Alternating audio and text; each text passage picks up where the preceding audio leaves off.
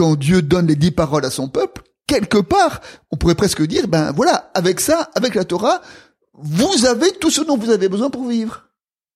Allez-y, va-vie et deviens. Exactement. Et c'est là où c'est euh, à la fois un chemin de, de liberté et un chemin de responsabilité. Je vais te dicter mes dix commandements. Ok. Tu as de quoi noter? Non, euh, deux, deux secondes. Les dix commandements. En conversation avec Antoine Nuis. Un podcast de Regard Protestant. Ok, c'est parti. Bonjour à toutes et à tous. Bienvenue sur les 10 commandements, un podcast en conversation avec le théologien Antoine Nuis. Bonjour Antoine. Bonjour Jérémy. Je suis ravi d'être avec toi aujourd'hui. On va explorer ensemble, du coup, ce premier commandement. Je suis le Seigneur ton Dieu, celui qui t'est libéré. Alors, euh, pour commencer, j'aimerais te demander, Antoine, en quoi les dix commandements ont été, ou les dix paroles, comme on l'a dit dans l'introduction, ont été pour toi un chemin de liberté? Ben, ma première compréhension, peut-être, je, je, sais pas très bien exactement quand j'ai lu ces dix paroles pour la première fois, probablement quand j'étais enfant.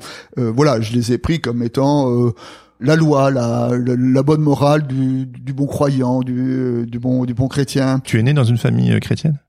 Dans une famille de, de tradition chrétienne, je dirais, hein, qui, était, qui, était, qui, était, pas pratiquante, mais qui était de tradition chrétienne et qui m'a envoyé au catéchisme. Ouais. Donc je suppose que j'ai dû, euh, voilà, lire pour la première fois ces paroles euh, quand j'étais euh, enfant ou adolescent, je ne sais. Et puis j'ai fait de la théologie, et puis euh, j'ai fait de, de l'hébreu, et puis donc euh, j'ai découvert la pensée rabbinique. Et grosse influence hein, dans ton travail, la pensée rabbinique. Ah oui, oui, ça a été une vraie libération qui m'a permis, comment dire, qui m'a permis de mieux comprendre ce que je pensais. Hein. Je veux dire, c'est assez intéressant. Dans mon tout premier poste, donc j'étais jeune pasteur, c'était au début des années 1980, et mon premier poste était à, à Dijon, en, en Côte d'Or, et parmi les paroissiens, il y avait un, un philosophe qui avait été un, un, un grand théologien, il s'appelait André Mallet, euh, c'était vraiment celui qui avait introduit tout l'œuvre de Bultmann en France.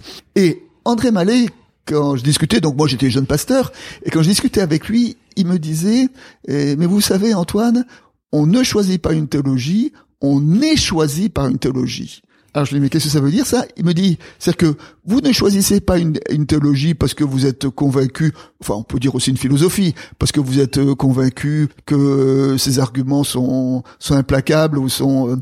Vous choisissez une... Vous êtes choisi parce que vous dites, ah mais oui, ça c'est ce que je pense. Et, et que, oui. et que les personnes que, et les, les lectures euh, vous aident à mieux comprendre ce que vous pensez. Et je dois dire que moi j'avais effectivement une foi qui... Euh, par le Christ, prenant en considération euh, euh, la liberté, la grâce. Et d'une certaine façon, la pensée rabbinique m'a aidé à penser ou à entendre que ces dix paroles étaient un chemin de liberté, comme on l'a dit dans le dans la première parole. Et donc, je peux dire que c'est en faisant, c'est par l'étude que je suis euh, arrivé à cette lecture nouvelle des dix paroles et qui ont été pour moi un vrai trésor. Pourquoi? Parce que je trouve qu'il y a là-dedans une sorte d'intelligence des écritures qui est vraiment, voilà, qui est vraiment euh, libérante. Quand je faisais mes études, en gros, euh, dans le, rapport à la, Bible, euh, la, question de l'autorité des Écritures, hein, qui est une question fondamentale. Alors il y avait un peu deux positions qui se faisaient face à face.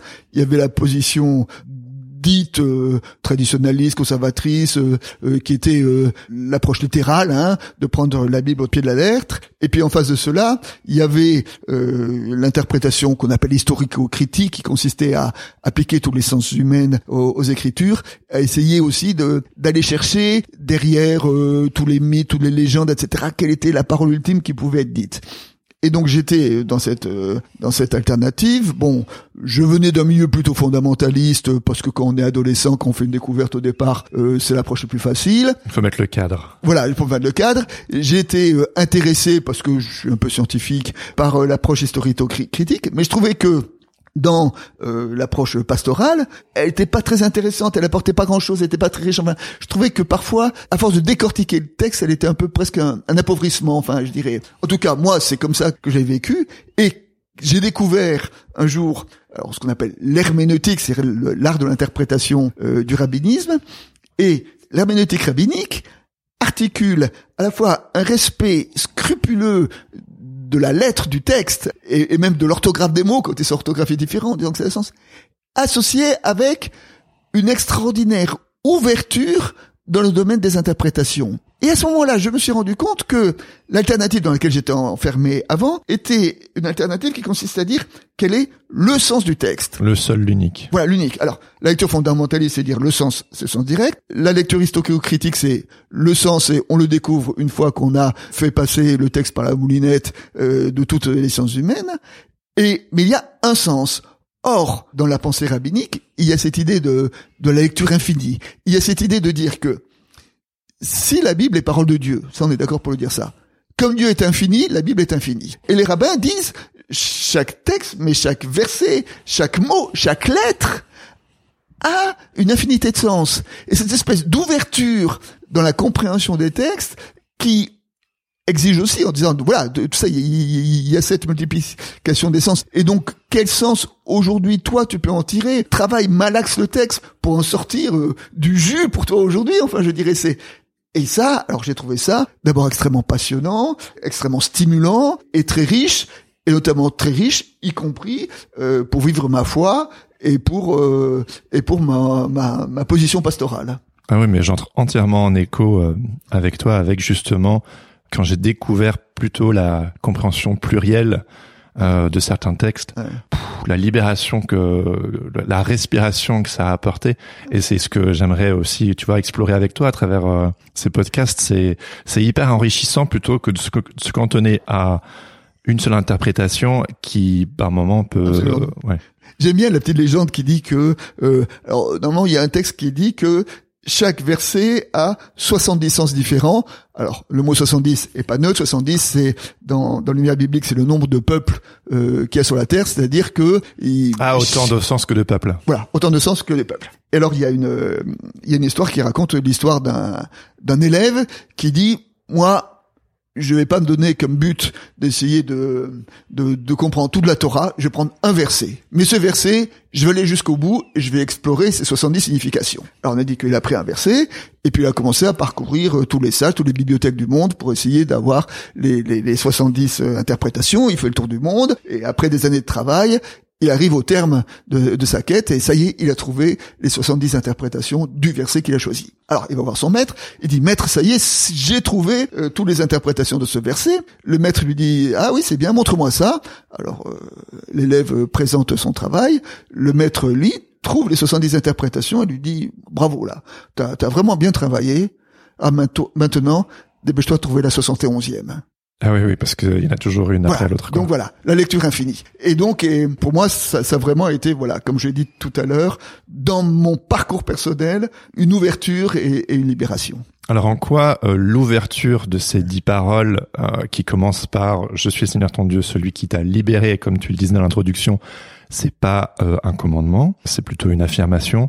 En quoi ça peut nous donner une clé de lecture, vu que ça commence par là, pour la suite de, de ces dix paroles? Eh bien parce que c'est un chemin de vie. Hein. Il y a encore une autre légende. Quand Dieu a convoqué euh, Moïse sur le mont Sinaï pour lui donner les dix paroles, donc il arrive, et puis euh, il y a les anges qui sont tournés vers Dieu en disant euh, mais ta Torah est trop précieuse, tu vas pas la donner à, cet humain. D'abord, il est pas sûr, on n'est pas sûr qu'il va la comprendre, qu'il va bien l'appliquer, etc. Pourquoi est-ce que tu gardes pas la Torah pour nous les anges et pour Dieu C'est pas à peine de la, de la dévoyer en la en la donnant aux humains?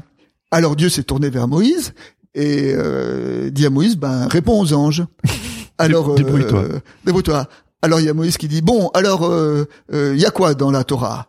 Alors il y a les anges qui disent, ben euh, tu ne te feras pas d'idole. Ah bon, parce que vous, les anges, vous êtes tentés par l'idolâtrie? Alors les anges qui dit tu ne prendras pas le nom de l'Éternel ton Dieu en vain. Ah bon parce que vous vous, vous utilisez l'Éternel le nom pour vous? Tu honoreras ton père et ta mère. Ah bon parce que les anges vous avez un père et une mère? Tu respecteras le jour du sabbat. Ah bon, parce que vous vous laissez écraser par le, par le travail? Alors les anges ont dit ok d'accord et ils ont dit euh, ok on peut donner euh, la Torah pour les humains euh, c'est à eux qu'elle s'adresse. Derrière cette légende il y a quoi Il y a que la Torah est donnée comme étant un chemin de vie pour le peuple et voilà et le moment où Dieu libère son peuple, Dieu lui donne aussi une loi, pour le coup, je veux dire un chemin, une éthique, Une direction. ouais. une direction pour euh, accompagner sa libération. Et je trouve que aujourd'hui, où nous avons euh, le recul de, de- de l'histoire, on peut entendre ça, car regardons un peu l'histoire. Combien dans notre histoire il y a des libérations qui ont fini dans une servitude plus grande que celle dont on s'est libéré Euh, La Révolution française euh, qui donne naissance à la terreur, euh, la Révolution russe qui se pervertit dans le stalinisme, les indépendances africaines qui souvent ont donné lieu à des, à des dictatures. Je veux dire, souvent dans l'histoire, quand il y a eu des révolutions, Mm. quand il y a eu des libérations, elles, elles se sont perverties dans une oppression qui était parfois même pire que la première. Et la loi de l'histoire, c'est de dire que une libération qui n'est pas accompagnée, j'allais dire, d'une exigence éthique, risque de se de se de se pervertir. Hein. Et on voit que dans l'histoire, combien euh, les libérations souvent euh, se sont réduites dans, dans des échecs.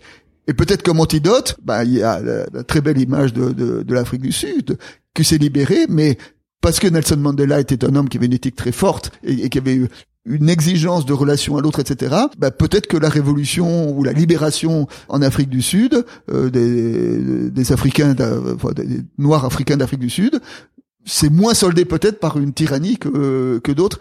Parce qu'il y avait une exigence, hein. C'est-à-dire que quand Dieu libère son peuple euh, à travers l'Exode, il a bien conscience euh, de cela et il dit la libération doit automatiquement, pour ne pas être pervertie, s'accompagner aussi d'une exigence éthique. Je préfère parler d'exigence éthique que de règlement ou que de loi ou que de commandement. Pourquoi Euh, Pourquoi il y a une exigence éthique? Parce que derrière la notion de, dans l'expression exigence éthique, il y a le mot exigence. Le mot exigence, ça veut dire euh, quelque chose qu'il faut prendre au sérieux, quelque chose qui me remet en question euh, et quelque chose qui, qui voilà, qui m'oblige. Hein. Mais derrière euh, l'éthique, l'éthique, c'est de parler pas tellement en termes de règlement, tu dois, tu ne dois pas, mais en termes de de valeurs, euh, en termes de voilà, qu'est-ce qui est fondamental, de, de relation à Dieu, de relation à l'autre. Et j'aime lire euh, les dix paroles euh, à travers euh, euh, ces, ces lunettes en disant que euh, les dix paroles, voilà, ne sont pas un, un règlement, tu feras ci, tu feras ci, tu feras ci, tu feras ça, mais plus un, un chemin qui nous invite dans la libération à être euh, attentif à notre relation à Dieu, à notre relation à nous-mêmes, à notre relation à, nos parents, à notre relation avec nos prochains et, et comment ensemble arriver à faire société. Donc en tout cas, ce qu'on comprend aussi, il y a la création et puis euh, beaucoup plus tard, il y a la libération. Et je trouve que c'est intéressant parce que d'un point de vue narratif, on le voit beaucoup euh, dans les histoires, dans la culture populaire. Pour que libération il y a, il faut d'abord euh, une histoire. Sinon, l'histoire serait profondément ennuyante. hein. Si la libération commençait tout de suite, on a besoin de, de tensions, de problèmes pour que la libération ait du sens. Et euh, on comprend aussi que jusqu'au décalogue, c'est Dieu qui prend soin de son peuple, c'est lui qui les a créés, donc il en prend soin, etc. Et puis après, on peut voir une forme de, de maturité euh, qui s'inscrit un peu dans l'histoire. Euh, Dieu qui donne ses dix paroles, ses dix commandements à, à Moïse, c'est un peu sa manière de dire, bon maintenant, il est temps de grandir, les amis, et de vous prendre en main, mais je vous laisse pas tomber. Euh, je suis toujours là déjà pour commencer, et ensuite, euh, voici un peu euh, mes directives pour que vous puissiez vivre libre. Alors, on voit ça très. euh, euh, lors de notre première rencontre, on a associé euh, la notion d'alliance. Hein. J'ai Oui, dit que, ouais, tout à fait. voilà, que le mode de relation que Dieu voulait entretenir euh, avec son peuple euh, était inscrite dans le registre de l'alliance, donc une sorte de, de collaboration. Alors, ce qui est très intéressant, c'est que dans le dans le Premier Testament, il y a trois grandes alliances. Et trois grandes alliances, c'est la première une alliance avec Noé, ensuite alliance avec Abraham et la troisième, l'alliance avec Moïse, au cours de laquelle Dieu a donné les dix paroles. Et euh, les, commentaires disent que la notion d'alliance, donc il y a une notion de, de partage entre la part de Dieu et la part de l'humain, et que euh, les sages ont remarqué que dans ces trois alliances successives, la part relative de l'humain était de plus en plus importante. Dans la première alliance, l'alliance avec Noé, euh, c'est après le déluge, c'est une alliance qui est presque uni- unilatérale. Dieu fait alliance avec Noé et avec l'ensemble du vivant, et il dit, j'en prends l'engagement, plus jamais je ne détruirai la terre, et il pose son arc dans la nuée, euh, l'arc-en-ciel, comme étant signe de cette alliance. La deuxième alliance, c'est l'alliance avec Abraham. Dieu dit à Abraham, je te donnerai une terre et une descendance, mais toi, tu porteras dans ta chair le signe de l'alliance à travers la circoncision. Et la circoncision, symboliquement, c'est bah, la circoncision, c'est une ablation. En plus, c'est une ablation sur le membre de la, de la virilité. Et donc, euh, symboliquement, la circoncision, c'est un, renoncement à toute puissance. Hein, Hmm. un, renoncement à toute puissance phallique. C'est euh, euh, et, et donc, tu accepteras de te limiter, dit Dieu à Abraham, dans ta relation avec ta femme, dans ta relation avec ton prochain, dans ta relation avec Dieu. Bon, ça c'est la deuxième alliance. Et puis, la, la troisième grande alliance qu'on trouve dans le Premier Testament, c'est l'alliance avec Moïse. Dieu dit à Moïse, vous serez mon peuple et je serai votre Dieu. Et le signe de cette alliance, c'est la Torah, les dix paroles. Et les sages disent, il n'y a pas trop de toute une vie pour euh, que ces dix paroles, pour vivre, pour comprendre euh, l'ensemble, l'ensemble de la Torah. Et ça donc à travers ces trois alliances, on voit progressivement euh, le, le peuple grandir en maturité, grandir en responsabilité. Et les sages utilisent une image. Ils disent c'est l'image d'un père avec son enfant euh, qui marche dans la rue. Quand l'enfant a trois ans, le père tient la main de l'enfant et il est hors de question que l'enfant lâche la main. Quand l'enfant a, a 6 ans, il a le droit d'aller acheter une boulangerie euh, dans le dans la boulangerie, enfin du pain, à la boulangerie Parce qu'acheter la boulangerie entière serait compliqué. du pain dans la boulangerie euh, qui est dans le coin de la rue, il n'y a pas besoin de traverser la rue. À 10 ans, il va à l'école tout seul. Euh, à 12 ans, il prend le train tout seul. À 16 ans, il prend l'avion tout seul. Euh, et l'interprétation dit, un père qui tient la main de son enfant de 3 ans pour traverser la rue, c'est touchant. Un père qui tient la main de son enfant de 20 ans pour traverser la rue, c'est ridicule. c'est très gênant surtout. Voilà, surtout pour l'enfant. Et donc derrière ces récits-là, il y a vraiment, enfin, dans, on voit s'il y a une révélation euh, dans la Bible où la part du peuple est de plus importante, où il grandit en maturité. Et euh, nous pouvons, nous chrétiens, euh, nous pouvons faire un, un, pas de plus parce que, donc, j'ai dit, il y a ces alliances. Et puis le, le prophète, le prophète Ézéchiel annonce une nouvelle alliance. Et cette alliance, nous chrétiens, euh, nous, nous, la croyons euh, accomplie euh, en Jésus-Christ. Hein Jésus-Christ, voilà, qui parle lui-même de cette nouvelle alliance, la nouvelle alliance en son sang, dit-il, lorsqu'il partage son dernier repas avec ses apôtres, c'est-à-dire au moment où il va mourir. Et donc là encore, on peut peut-être le lire comme étant une étape supplémentaire dans Dieu qui devient un homme, qui devient un homme qui meurt sur une croix, pour de nouveau permettre là encore à l'humain de faire un pas de plus en, en autonomie. En, en autonomie. Et alors, ce qui est très intéressant d'ailleurs, c'est que ça, c'est dans le domaine de, c'est, c'est la base de la foi chrétienne. Hein. Je veux dire, au commencement, oui, oui. la parole, la parole a été faite chair, c'est-à-dire que que Dieu est venu rentrer dans le monde. Et on passe de l'ancien au nouveau avec cette nouvelle alliance. Voilà, avec cette nouvelle alliance. Mais ce qui est très intéressant, c'est que dans le judaïsme, on voit aussi euh, cette euh, ce même mouvement. Et pour cela, je vais faire écho à, à une des histoires les plus célèbres du, du Talmud, qui est située au, au deuxième siècle de notre ère. Et au deuxième siècle de notre ère, il y a une dispute entre trois sages et un sage qui s'appelle Rabbi Eliezer. Donc trois sages et Rabbi Eliezer se disputent sur un sujet qui n'a aucun intérêt, c'est pour savoir si un four fait de tuiles de sable est cachère ou pas cachère. C'est pas ça le problème. Okay. Le problème, c'est qu'il y en a trois qui sont d'un avis, et en face, il y a Rabbi Eliezer qui est d'un avis différent. À ce moment-là, bon, ça se dispute, ça se dispute, et puis Rabbi Eliezer, au bout d'un moment, il, en a un peu marre, et il dit, euh, pour prouver que j'ai raison, que le caroubier, l'arbre, qui est dans la cour de la maison d'études, le montre. Et à ce moment-là, il ben, y a l'arbre qui se déracine, qui sort, qui se déplace de 10 mètres et qui se réenracine. Et alors il y a les sages qui regardent Rabbi Eliezer qui dit, bon, ça n'a rien à voir. Qu'est-ce qu'un arbre vient faire dans la discussion des sages?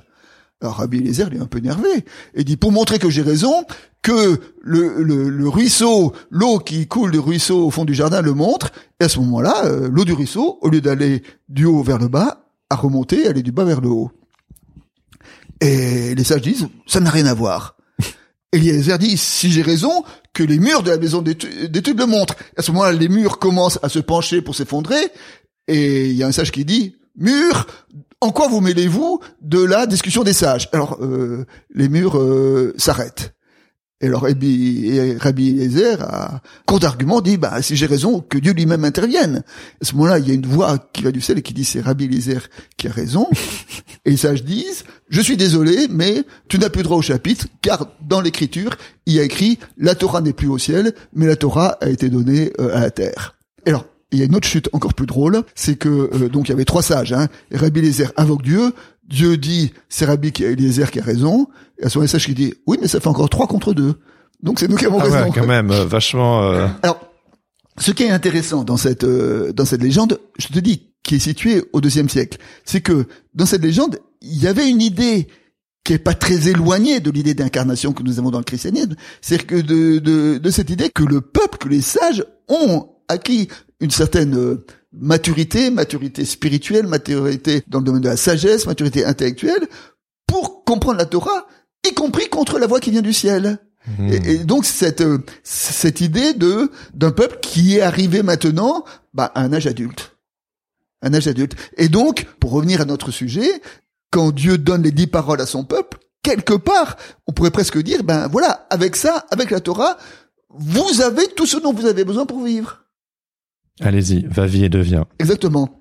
Et c'est là où c'est euh, à la fois un chemin de, de liberté et un chemin de responsabilité. de responsabilité et de confiance. Et c'est quelque chose que j'aime beaucoup, ça aussi. Le je vous ai libéré et euh, c'est pour ça que je vous donne ces commandements. Faites-moi confiance qu'ils seront bons, ils seront un chemin de liberté. Et là, la confiance, elle, se, elle va aussi dans l'autre sens. C'est genre, euh, vous, je vous invite à m'obéir, mais aussi moi, je vous confie ma création qui est hyper précieuse. Et c'est un risque, c'est un pari que Dieu fait avec l'être humain en, en disant voilà, euh, prenez-en soin, je vous fais confiance, allez-y. Et bon voilà, c'est pas toujours évident un euh, d'obéir, mais c'est pas aussi évident de prendre soin de sa création. Alors c'est sûr que derrière cela, il y a de la part de Dieu euh, le fait d'appeler euh, l'humain à la responsabilité. Et effectivement, euh, il y a une question de confiance, c'est que peut-être que pour Dieu, ça aurait été plus facile de tout euh, de tout diriger, de son ciel, mais ça n'est pas euh, le choix qu'il a fait. Et le choix qu'il a fait, c'est voilà, c'est c'est d'inviter son peuple à prendre toute sa place dans la création. Et pour reprendre euh, ce mouvement de Dieu depuis depuis la création, alors on va dire pour nous chrétiens jusqu'à la croix, enfin je veux dire, et, et qui est ce mouvement où progressivement Dieu appelle euh, l'humain euh, à la responsabilité.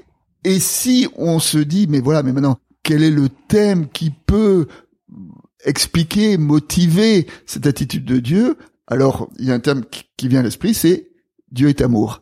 Il fait ça par amour, en sachant que, dans la Bible, l'amour, ça n'est pas euh, le sentiment que je peux éprouver euh, pour quelqu'un. L'amour, c'est qu'est-ce que je fais pour permettre à l'autre de grandir dans toutes les dimensions de sa de, de sa personne. Eh ben, par amour, Dieu donne toute sa responsabilité à l'humain pour qu'il s'épanouisse et pour qu'il grandisse euh, dans son attitude dans le monde.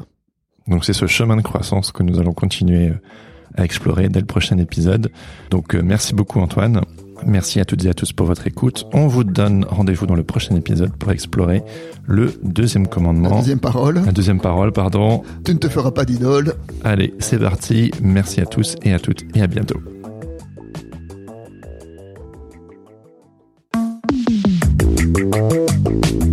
Les dix commandements.